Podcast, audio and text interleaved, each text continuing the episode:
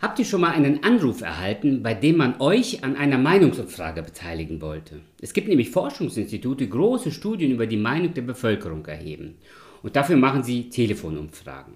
Oder seid ihr schon mal in einem Gespräch gewesen, wo man euch nach eurer Meinung gefragt hat? Was ist deine Meinung zu? Und dann hat man verschiedene Themen, über die man diskutiert. Es gibt übrigens auch die große Sorge, dass in den digitalen Medien Meinungsmacher unterwegs sind, die unlautere Motive haben.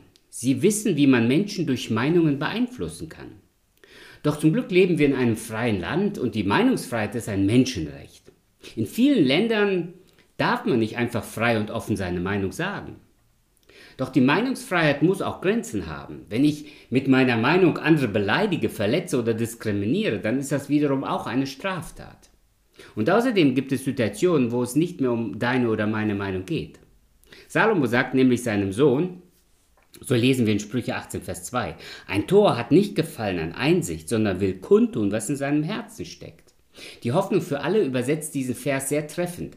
Ein Dummkopf bemüht sich erst gar nicht, etwas zu begreifen. Er will bloß zu allem seine Meinung sagen. Und deshalb lautet der 84. Tipp fürs Leben aus dem Buch der Sprüche, deine Meinung ist nicht gefragt. Was Salomo hier seinem Sohn mitgeben will, ist, dass es im Leben oft nicht um Meinungen geht, sondern um Fakten. Und wenn Menschen diese Fakten verkennen und einfach nur auf ihre Meinung beharren, sind sie am Ende uneinsichtig und dumm. Das ist nicht meine Meinung, sondern das sagt Gottes Wort, die Bibel. Jemand wurde mal gefragt, warum er ständig seine Meinung ändern würde. Daraufhin meinte die Person, wenn sich die Sachlage und die Fakten ändern, dann ändere ich auch meine Meinung. Und was würden Sie dann machen? Bevor die Titanic sank, wurden die Schiffskapitäne vor den Eisbergen in, der, in dem Atlantik und von den anderen Schiffen gewarnt. Aber die Kapitäne waren der Meinung, dass dieses Schiff, die Titanic, nicht untergehen kann. Wie dumm, wenn man seine Meinung über die Fakten setzt. Es hat am Ende Tausenden das Leben gekostet. Und davor warnt Salomo seinen Sohn. Diese Menschen, die so handeln, sind gefährlich. Sie schaden sich selbst und anderen. Klar, es gibt viele Situationen, wie, wo wir uns über unsere Meinungen, ja, wo wir über Meinungen diskutieren können und sie auch verteidigen können. Es gibt auch unter Christen viele Themen, wo man verschiedener Meinung sein kann. Paulus ermutigt sogar die Christen. Im Römerbrief lesen wir das. Ein jeder sei sich seiner Meinung gewiss. Manche Christen verzichten auf Fernsehen oder Kinobesuch, manche Christen feiern kein Weihnachten oder verzichten auf bestimmte Lebensmittel. Da schreibt die Bibel uns nichts vor da dürfen wir über unsere Meinungen auch diskutieren und wir dürfen verschiedener Meinung sein, aber wir sollten nicht andere diskriminieren oder degradieren. Aber es gibt Wahrheiten in der Bibel, die sind nicht verhandelbar. Da ist auch nicht meine Meinung gefragt. Wir sind alle Sünder, sagt Gott. Darüber kann man nicht verschiedener Meinung sein. Jeder hat den ewigen Tod und die ewige Verdammnis verdient.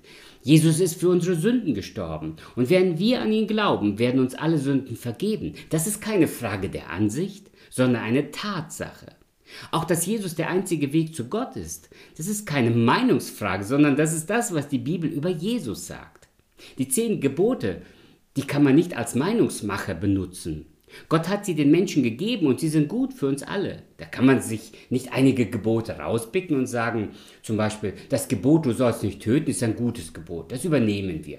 Das entspricht auch unserer Meinung. Aber das Gebot, du sollst die Ehe nicht brechen, ist altmodisch und passt nicht mehr in unsere Welt. Oder du sagst vielleicht, das Gebot, du sollst nicht stehlen, das sehe ich auch so. Aber das Gebot, wir sollen keine anderen Götter neben uns haben, äh, neben uns haben, das ist zu engstirnig.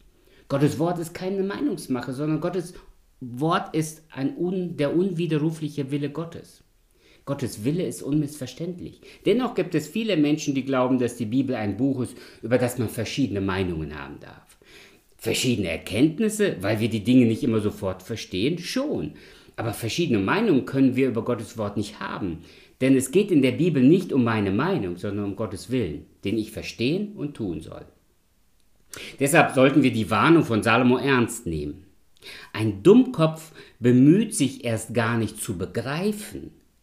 Er will bloß zu allem seine Meinung sagen. Deshalb mein Rat hier. Erstens überleg dir mal gut, wann es sinnvoll ist, seine Meinung zum Besten zu geben. Es, gibt im Leben, es geht im Leben nicht immer nur um unsere Meinung, sondern es geht in erster Linie um Fakten. Bemühe dich um den Sachverstand und Wissen statt um Meinungen. Und zweitens, Wenn sich Faktenlagen ändern, dann ändert deine Meinung. Es gibt nichts Schlimmeres, als auf einer Meinung zu beharren, die jeder sachlichen Grundlage entbehrt. Und drittens, bilde dir deine Meinung durch das Buch der Bücher. Die Bibel ist die Grundlage fürs Leben, im Diesseits und im Jenseits. Und deshalb, es geht nicht um deine Meinung, die ist da nicht gefragt.